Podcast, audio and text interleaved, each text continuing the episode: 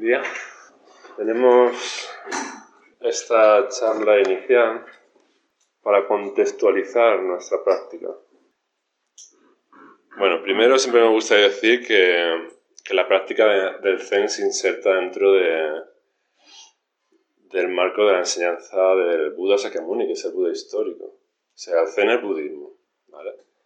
Eso es importante porque yo me pasé los dos primeros años de práctica sin saber que el Zen era budismo. Y cuando voy a empezar a practicar en el dojo Zen de Alicante, y bueno, que cuando estemos así, sí, pues Zen, tal, había leído muy poquito. Y cuando llego aquí digo, ah, pues esto, esto es otra cosa, no es lo que yo pensaba. Entonces el Zen es budismo. Es decir, que el Zen no es una simple o solo una técnica de meditación, solo, solo, como decir, como una filosofía de vida. Está insertado plenamente dentro de, las enseñanzas del Buda Sakyamuni, del Buda histórico. Solo que, bueno, sabéis que el Buda, eh, la tradición budista nació en India, pero de India ha ido pasando a diferentes países. Y bueno, de India pasó a China, en China se llamó Chan, y Chan en japonés se dice Zen. La tradición Chan, la tradición del budismo chino pasó a Japón a través de Dogen Zenji como Zen. Y ahora está llegando nuestros días, de Japón a, a Requena, España. Esto es importante porque, claro, si sacamos la meditación del contexto espiritual en el que nace, eh, se queda como algo muy, muy vacío, muy vacío de contexto. Y eso es lo que vamos a ver hoy, el contexto. Para comprender la práctica meditativa no vamos a pasar mucho tiempo sentados en meditación, en qué contexto tiene sentido, para qué estamos ahí sentados, como estamos sentados para empollar un huevo, como si fuésemos una gallina, ¿qué hacemos? ¿Por qué lo hacemos? ¿Por qué hacemos lo que hacemos? Porque Zazen, entonces a la meditación sentada la llamamos Zazen, solo puede ser comprendido correctamente y practicado correctamente dentro de este marco, de este marco conceptual, se podría llamar. Y este marco, que nosotros llamamos Buda Dharma, el camino del Buda, eh, se basa en tres pilares, que son Sila, Samadhi y Prasanya. Sila es, se podría decir, la vida cotidiana, cómo vivir adecuadamente en la vida cotidiana. Samadhi es la meditación, la absorción que generamos durante la meditación sentada. Y prasnya es la sabiduría, es el fruto de, esa práctica meditativa. Así Zazen, digamos que está en el centro, está en la base de todo, es la que nos va a ayudar a generar samadhi para llevar una vida cotidiana adecuada, correcta. Y estos tres pilares del Buda Dharma, pues no son más que una visión resumida del noble octuple sendero. No sé si os suena, si habéis oído alguna vez hablar. Pero sea como sea, este noble octuple sendero es, igual si que habéis visto la imagen, eh, la imagen de un timón con ocho radios. Eso es muy, como muy significativa del budismo. En muchas páginas web budistas aparece ese radio es el timón, son los ocho radios con los que nos manejamos en nuestra vida los budistas. Y este noble octuple sendero no es más que el desarrollo de la cuarta noble verdad del Buda Dharma, del camino que el Buda compartió cuando alcanzó el despertar. Considero que lo más importante a transmitir a, los seres humanos, a transmitir su experiencia de despertar, era las cuatro nobles verdades que ahora veremos un poco de ella. Es un poco para que os hagáis un esquema del lugar.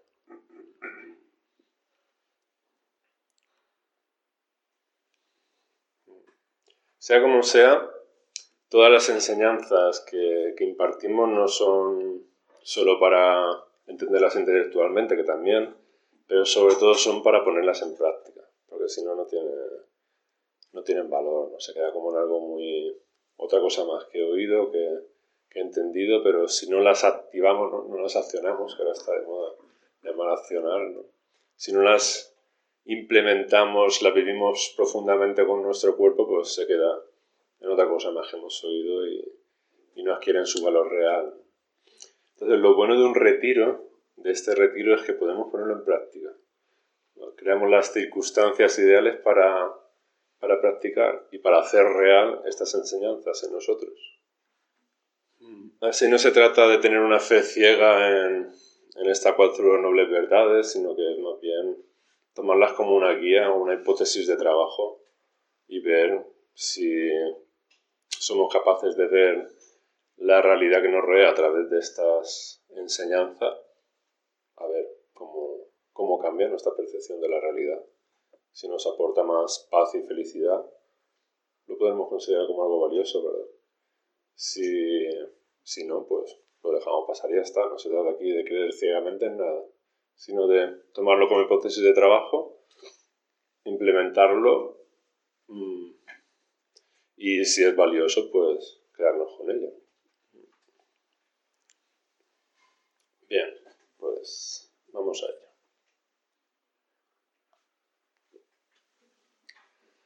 El concepto clave en las cuatro nueve verdades es una palabra en sánscrito. Ya, palabras en japonés ahora también en, en pali, en sánscrito.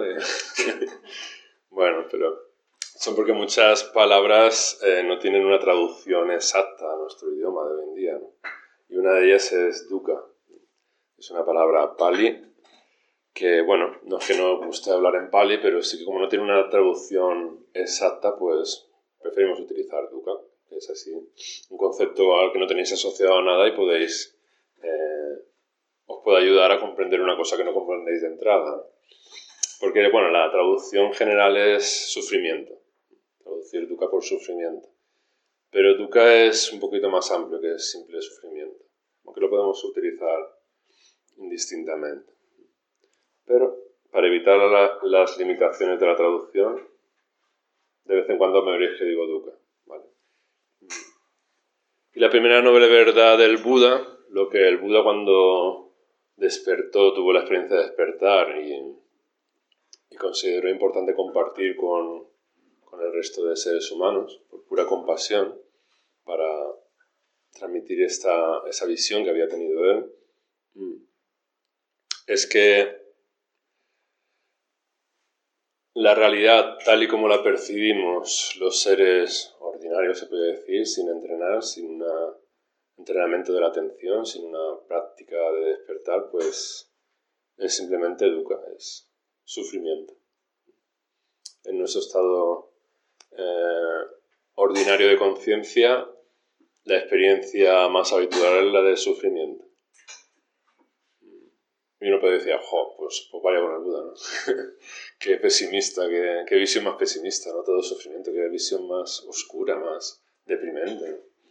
Bueno, tomarlo como hipótesis de trabajo, como decía, no lo creáis tampoco.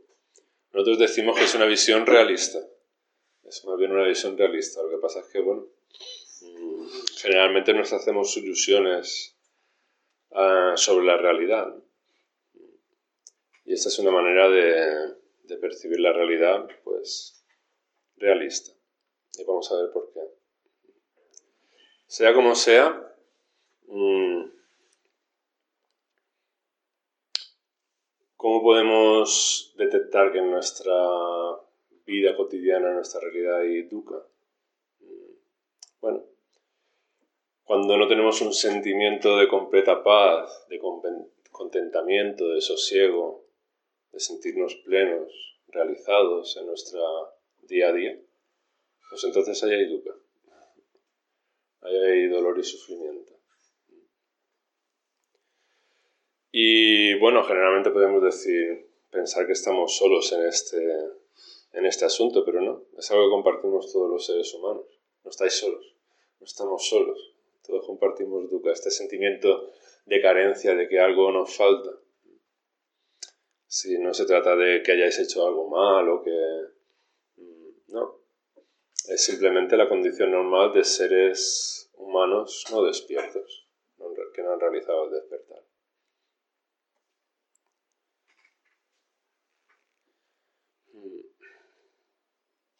Como decía, esto sería pues como muy... Eh, si nos quedáramos en esta primera noble verdad, diríamos, pues, pues vaya. Pero no, el Buda también añadió tres nobles verdades más. ¿no? Y al final lo que hay que ver es que no se quedó en eso, sino que eso es la condición normal de seres humanos no despiertos, pero hay una, hay una posibilidad de liberarse de este dolor y sufrimiento de dukkha. Hay una manera de ser y estar en el mundo plena, libre de dolor y sufrimiento. Y no hace falta ser un super Buda o un super iluminado para acceder a ese estado, sino simplemente se trata de seguir unos pasos muy concretos, sencillos, fáciles de entender, pero poner en práctica ya igual es un poquito más complicado. Pero a través de la perseverancia podemos dar pasitos para llegar a ello. Así todos los seres humanos compartimos dos cosas. Una es dukkha y otra es el anhelo profundo de liberarnos de dukkha, de ser felices, de sentirnos plenos. En el fondo de nuestro corazón lo que deseamos es sentirnos bien, plenos, felices. Por eso utilizamos, venimos en Semana Santa a pasar unos días aquí en medio del campo. Si estuviésemos plenos y felices en nuestra vida cotidiana, qué necesidad. De alguna manera eso es lo que buscamos cuando iniciamos un camino de despertar. Ese anhelo de paz y felicidad. intuimos que este puede ser un buen camino para llegar a ello.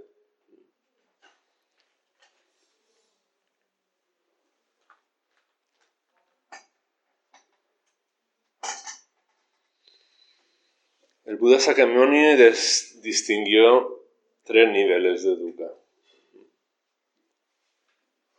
Para ir clarificando, es importante clarificar que eso es de dukkha. Ya hemos visto que es una insatisfacción, un sentimiento de carencia, que generalmente lo que hacemos es huir de él.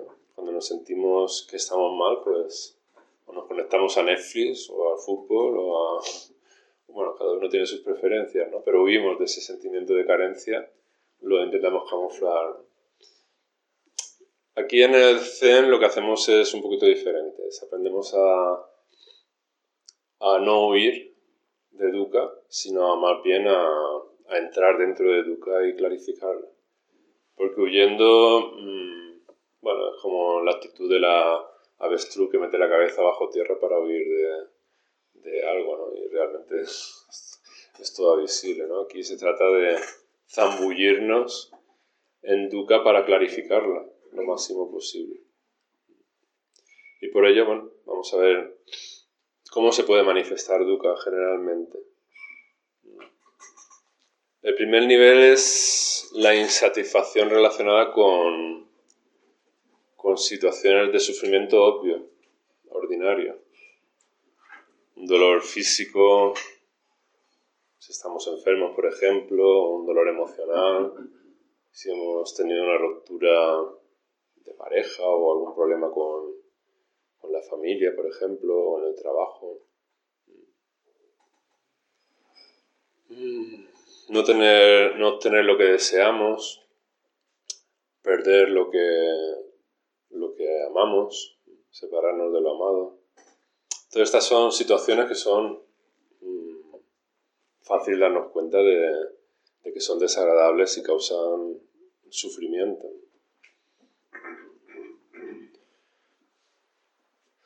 El Buda lo que se dio cuenta es que estas sensaciones físicas desagradables, incómodas, emocionales, incluso mentales, mm, no son, no son no causan sufrimiento de por sí, sino que lo agregamos nosotros el sufrimiento.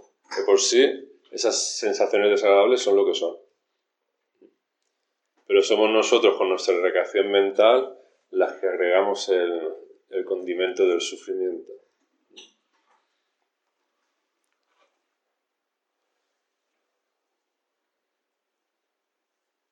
Cuando digo aquí siempre leo un, un trozo del Sayata Sutra, que para mí es muy claro a este respecto, como el Buda lo expresa. ¿no?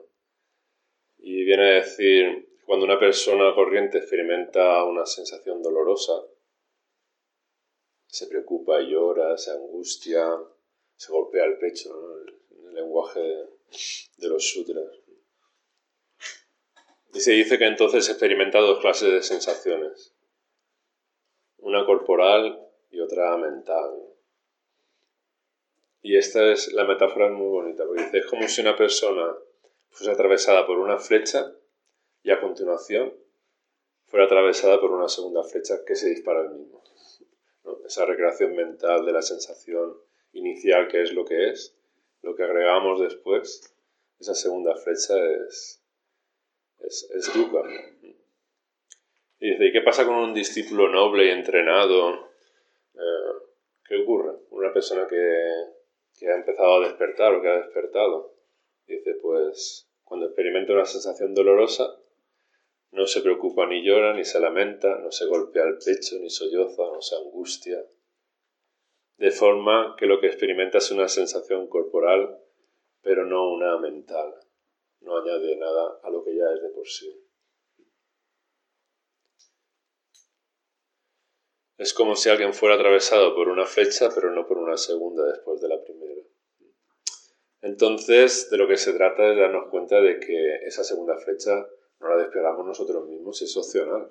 Podemos aprender entrenándonos a, no dispararnos esa segunda flecha. Podemos aprender a relacionarnos con las sensaciones desagradables, obvias, de una manera más diestra. A través, por ejemplo, de la práctica de la ecuanimidad. Lo que surge de la práctica cuando nos sentamos de la meditación es ecuanimidad que nos permite desarrollar una conciencia espejo en el que todo lo que aparece se refleja y no intentamos ni aferrarnos ni rechazar, que son como las dos actitudes más impulsivas que surgen de quedarnos enganchados a lo que nos parece agradable y rechazar lo que no, no queremos. Siempre estamos en esos dos extremos. Y a veces estamos en la diferencia, ni fu ni fa. Pero esa es otra historia, esa son los tres venenos que recitamos en las comidas, que recitaréis en las comidas.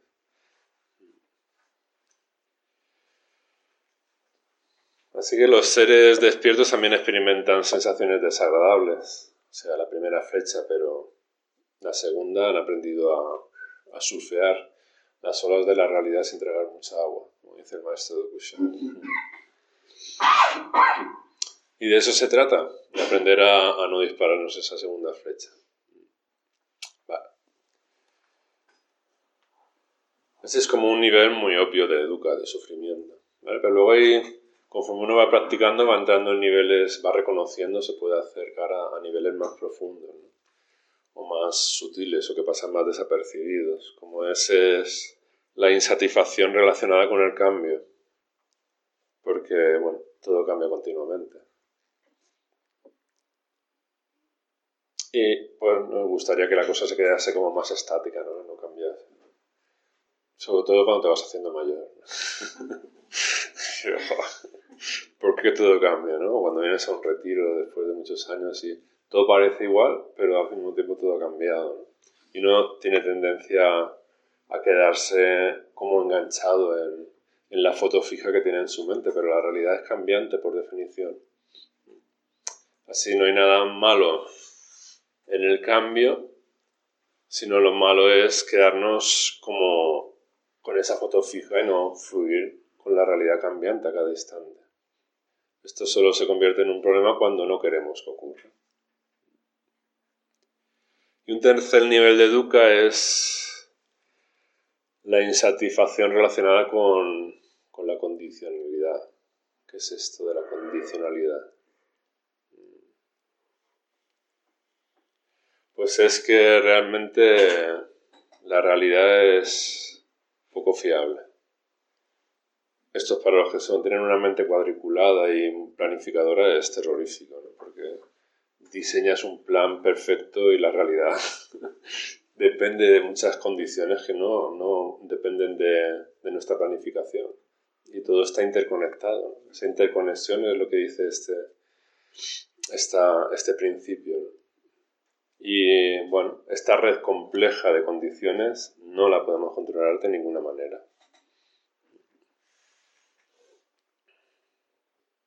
Y aquí siempre pongo, me gusta poner este ejemplo porque al principio me pasaba mucho. Uno entra a meditar a la sala y tiene una meditación que, juzga como, ¡buah! Ha llegado un estado de absorción brutal, ¿no? La persona que me siente va a ser mejor todavía, ¿no? Ya, ya me voy a iluminar, ya la siguiente entro directo al nirvana. Y entonces la siguiente sentada entra directo al infierno. Justo por que las condiciones han cambiado y el deseo de querer una sentada como la anterior, en que te sentiste muy a gusto, es la condición para que entrar en el infierno directamente, de bruces. Entonces, atentos a las condiciones, a, las que dependen de nosotros, pues cuando más despiertos más las podemos armonizar, pero bueno, mm, teniendo en cuenta que todas no dependen de nosotros. Entonces, bueno, esto no es un problema, solo se convierte en fuente de educa si no somos capaces de, de, respetar esta realidad, de que las cosas son como son y que todas las condiciones no dependen de nosotros.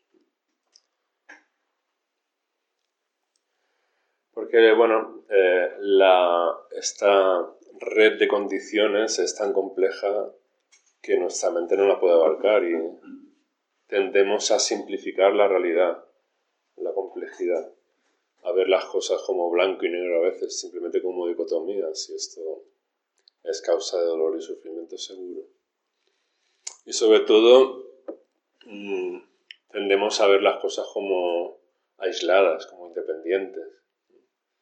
Y la realidad es una red de Indra, decimos en el budismo, una red eh, completamente interconectados, estamos todos interconectados y todo está en esa red en el que simplemente se cambia una condición y afecta a toda la, a toda la red.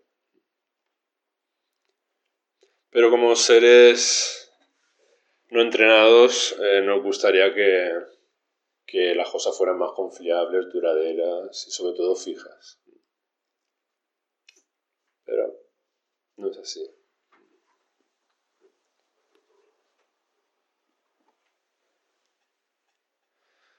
Sea como sea, mm,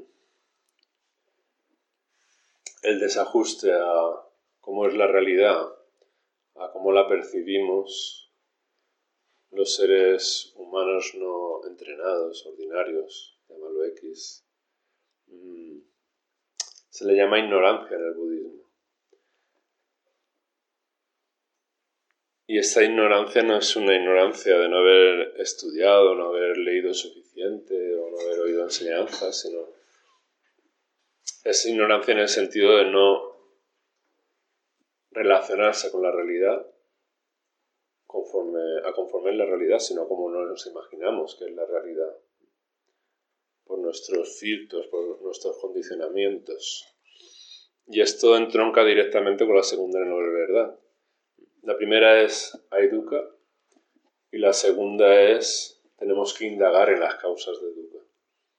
¿En qué causa eh, ese dolor y sufrimiento para poder sanarlo, para poder trascenderlo, para poder ir más allá? Y por eso decimos que Dukkha debe ser completamente entendida, pero no entendida intelectualmente, sino completamente experimentada es lo que comentaba antes de no meter la cabeza bajo tierra, sino abrirnos, tener una actitud de esto es dukkha y me abro a ello. Esa actitud es fundamental aprender desde el principio. Abrirnos a, a dukkha. Porque solo podemos comprender las causas de dukkha si podemos acercarnos a ella y verla desde dentro. Y para ello tenemos que estar de alguna manera preparados con esa actitud de, abrirnos a experimentar dukkha. Y ello requiere coraje, valentía, porque no es fácil. Justo estamos condicionados para hacer lo contrario. Para en cuanto detectamos dolor y sufrimiento, mm, la conciencia, nuestra conciencia se escabulle de esa experiencia, no queremos acercarnos de ninguna de las maneras. Pero si queremos comprender sus causas, pues debemos sumergirnos e investigar. en ellas para darnos cuenta cómo somos nosotros mismos los que nos disparamos esa segunda flecha, cómo creamos duca y cómo, sobre todo cómo la sostenemos. Es ahí cuando uno se da cuenta se produce un gran despertar. Pero bueno, cada cosa a su debido tiempo. Así el acercarnos íntimamente a las experiencias difíciles es un tema central sobre todo en retiros de introducción, por eso me gusta hablar de ello, porque claro, uno puede tener en su mente oh, el zen, eh, la filosofía, un tal, ¿no? y luego te sientan en un dojo que ahora hemos puesto todas las ventanas que no se ve nada detrás. Estamos ahí solo con nosotros mismos. Es que eh, nos tenemos en este retiro. Antes podíamos mirar el paisaje por las ventanas, ahora ya no. Ni eso, solo podemos mirar para adentro. Sentado en una posición que no estamos acostumbrados, se aparecen dolores, se aparecen, aparece el bicho revolviéndose diciendo que diantres hago yo aquí pudiendo estar en la playa. O cada cual lo suyo, ¿no? Bueno, pues si aparece el bicho, se aparecen las experiencias difíciles, de lo que se trata es de darnos cuenta, de abrirnos a ello para investigar, a ver de dónde sale esto. Aquí tenemos la suerte que un retiro es como un laboratorio y están las circunstancias adecuadas para sumergirnos en esa investigación en un espacio protegido y, en el que estamos todos en lo mismo. Y cuidado, estamos al cuidado de los instructores y, de gente que lleva mucho tiempo haciendo este trabajo y no se puede hablar. Como hemos dicho, pues en algún momento dado necesitáis hablar, pues lo podéis hacer con algún instructor, ¿vale? No con los compañeros de práctica, sino... Y hablar sobre cuestiones que os estén sucediendo con dificultades. Eh, si es urgente, podéis tirar mano de, de algún instructor.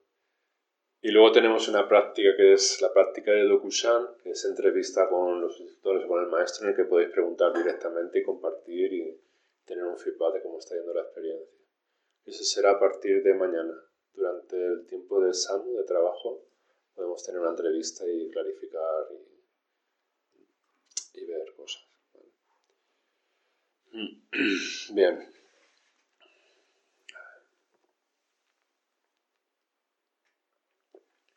Este investigar, comprender, acercarnos a esas experiencias difíciles es muy diferente a nuestra reacción habitual, que consiste en querer deshacernos del sufrimiento lo antes posible. Mm. Vale.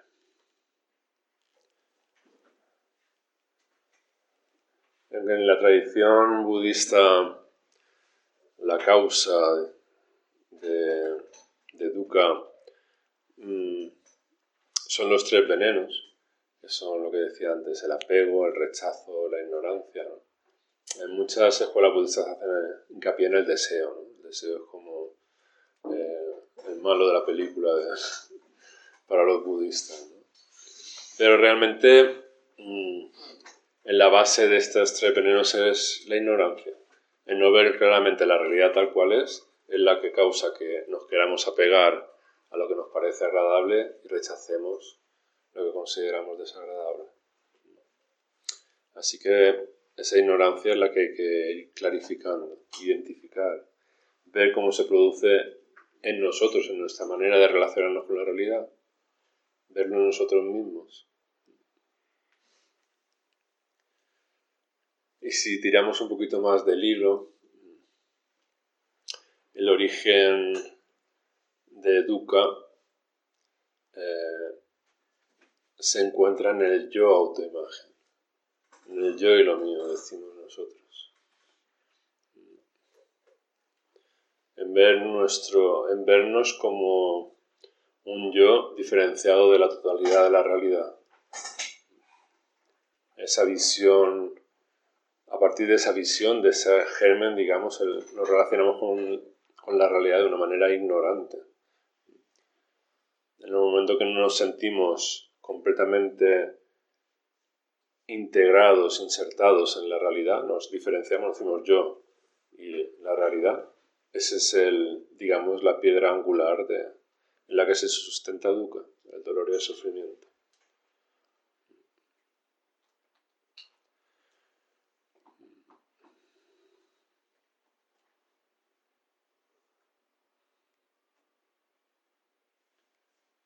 Percibir la realidad desde el yo es una construcción mental ilusoria, carente de realidad y con la que nos identificamos. de alguna manera necesitamos eh, crear esa construcción para relacionarnos en un mundo de, de yoes. El problema es cuando no lo creemos y creemos que es real. O sea, tiene una funcionalidad, ser un yo es es necesario. Pues si fuéramos un yo, ¿cómo nos relacionáramos entre nosotros? El problema es cuando nos creemos o nos olvidamos de que ese yo es una construcción, de que es irreal. Y bueno, ese yo pues ya viene, viene con el pack, con la mochila, ¿no? De la compulsión por el poder, la fama, el dinero. Es una manera de sustentarse, de mantenerse, de creerse que es real de darle realidad a esa construcción a través de, del yo autoimagen, ¿no? Es una cosa así como muy... Mm, que al ser irreal, la manera de mantenerla es esa, compulsión por el poder, por la fama, por... por y como es eh, eh, ese yo irreal, por definición, es eh, carencia pura, como es irreal. Esa carencia necesita llenarla con algo. Como no sabe con qué llenarla, pues es ahí donde aparece todo estos movimientos egóticos, se podría decir.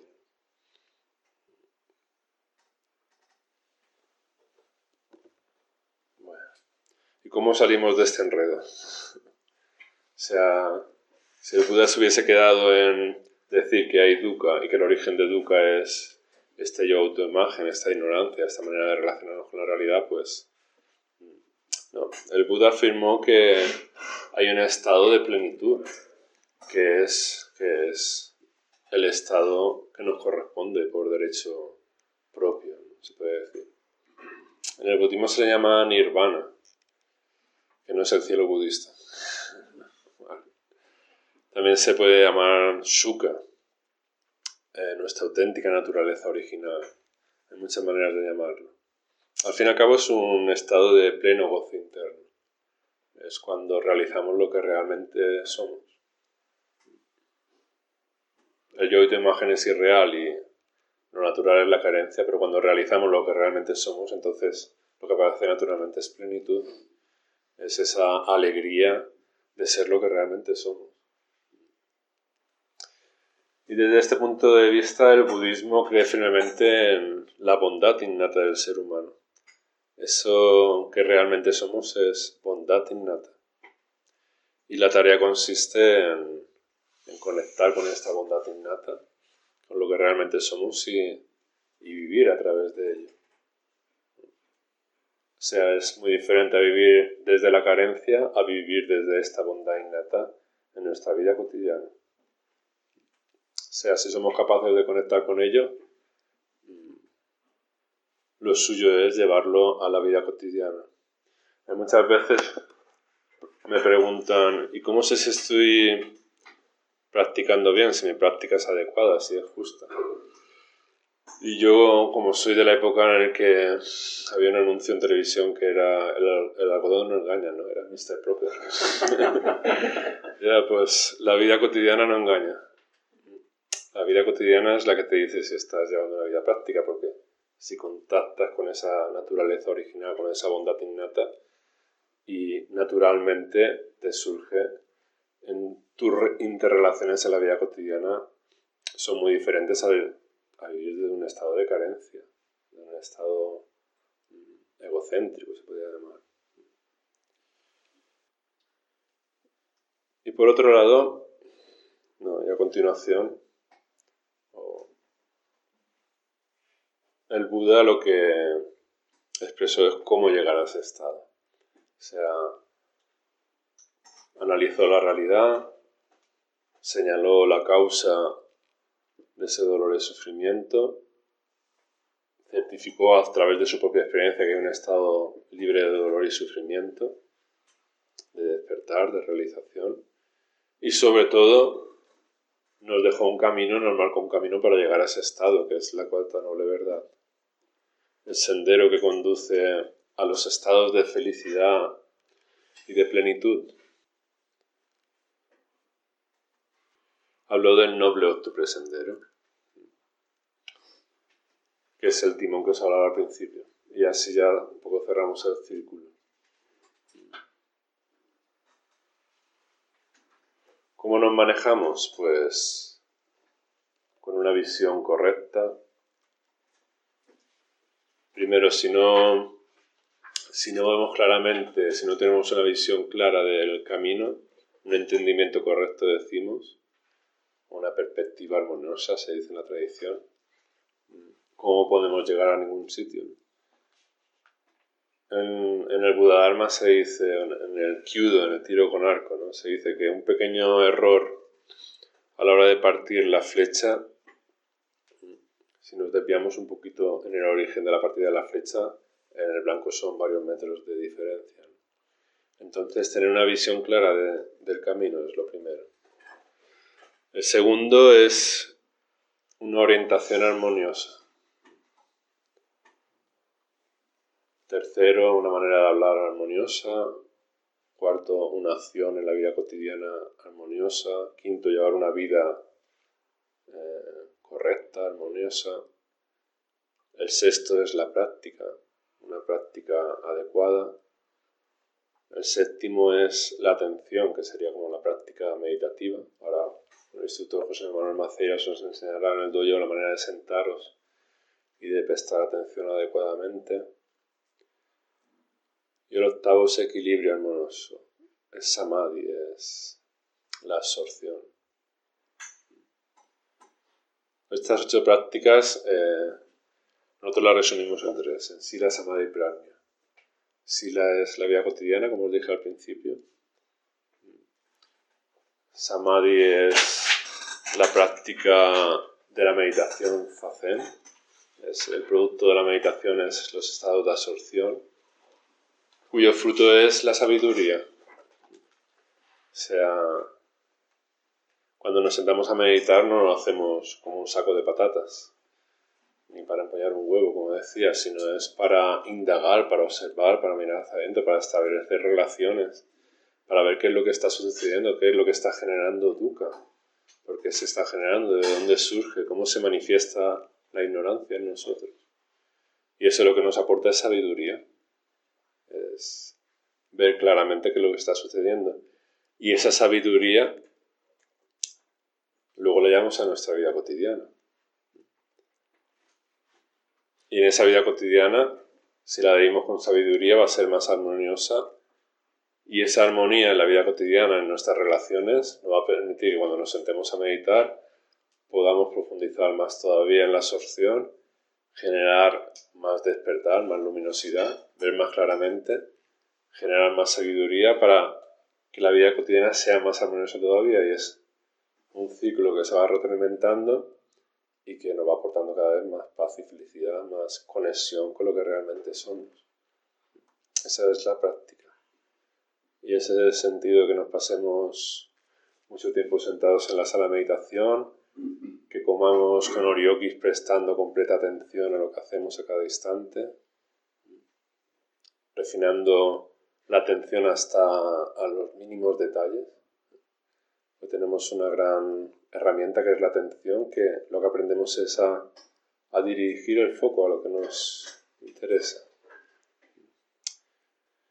No se trata de convertirnos en super budas ni en ni en tener un fogonazo de despertar, ni en tener experiencias así como muy llamativas. La práctica en los retiros es, muy, muy natural.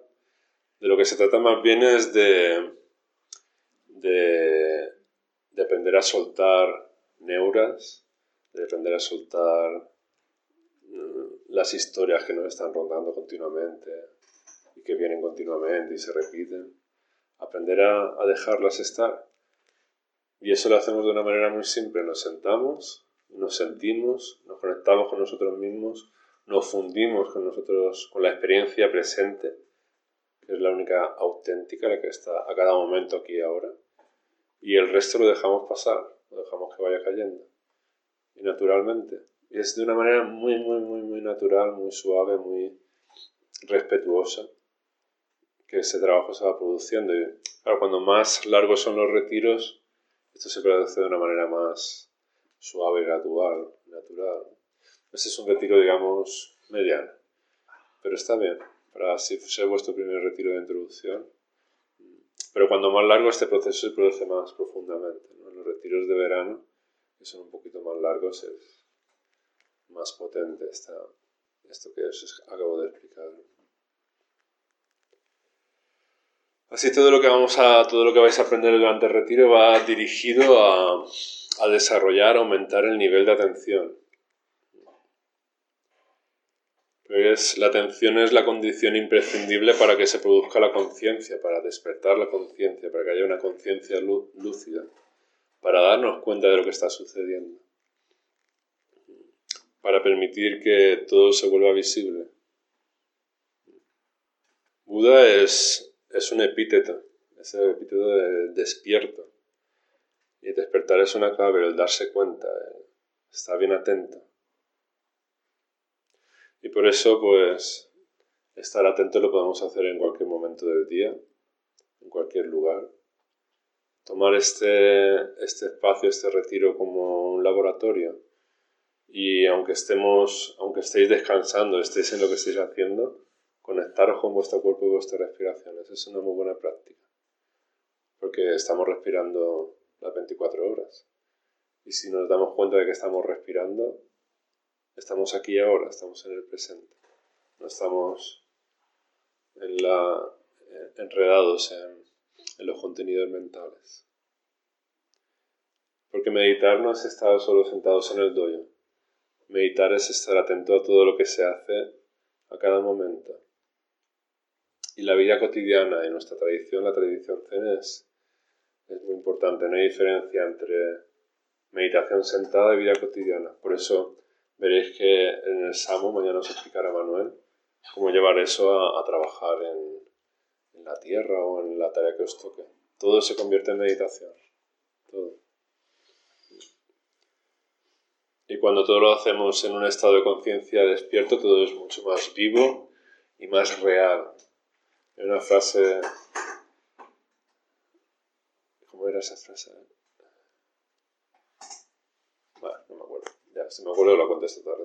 Más tarde tenemos otro, otro, otro Pero bueno, venía a decir, no sé, no recuerdo literalmente, pero venía a decir que la vida es realmente real cuando uno está atento y despierto. Si no, estamos en modo automático y todo sucede, pero uno, ¿qué he hecho durante el día? ¿no? ¿Qué ha pasado? ¿He vivido realmente? O sea, por eso el tiempo y el espacio en un retiro es diferente al tiempo y espacio en nuestra vida cotidiana, porque aquí, como estamos enfocados, atentos durante mucho tiempo, el tiempo como que se ralentiza y aunque vayan a ser cuatro o cinco días de retiro, cuando lleguemos al domingo parece que hayáis estado un mes aquí practicando. La percepción del tiempo cambia.